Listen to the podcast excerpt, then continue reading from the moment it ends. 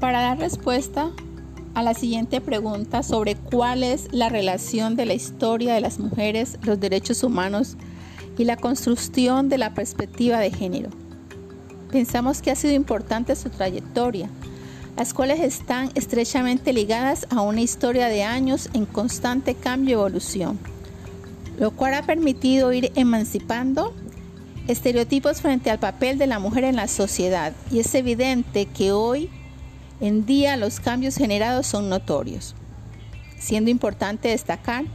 que las mujeres hemos tenido que seguir luchando por nuestra humanidad y nuestros derechos, aún después que se aceptó la noción de derechos humanos internacionales para todos. El desarrollo de perspectiva de género es el vínculo que permite visibilizar las relaciones de poder entre los sexos y por lo tanto la increíble discriminación padecida por las mujeres en todas las esferas a través de todo el mundo,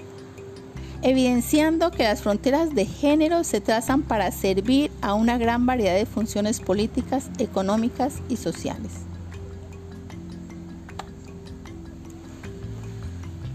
En coherencia con lo anterior, es importante conocer cómo se generó el encuentro de la educación y la perspectiva de género. Este encuentro nace debido a la necesidad de abrir un portal para destacar el papel de la educación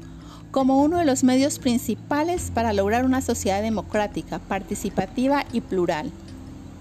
siendo uno de los principios más notables que han enarborado las múltiples luchas históricas para el logro de diversas reivindicaciones políticas, sociales y culturales,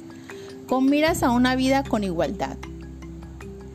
Todo ello con visión y enfoque de género, como vía fundamental de promoción de nuevas formas de relaciones entre el hombre y la mujer sustentadas en equidad e igualdad de posibilidades y oportunidades. De esta manera se promueve una perspectiva educativa renovadora, que supere las concepciones reduccionistas, sexistas acerca de la sexualidad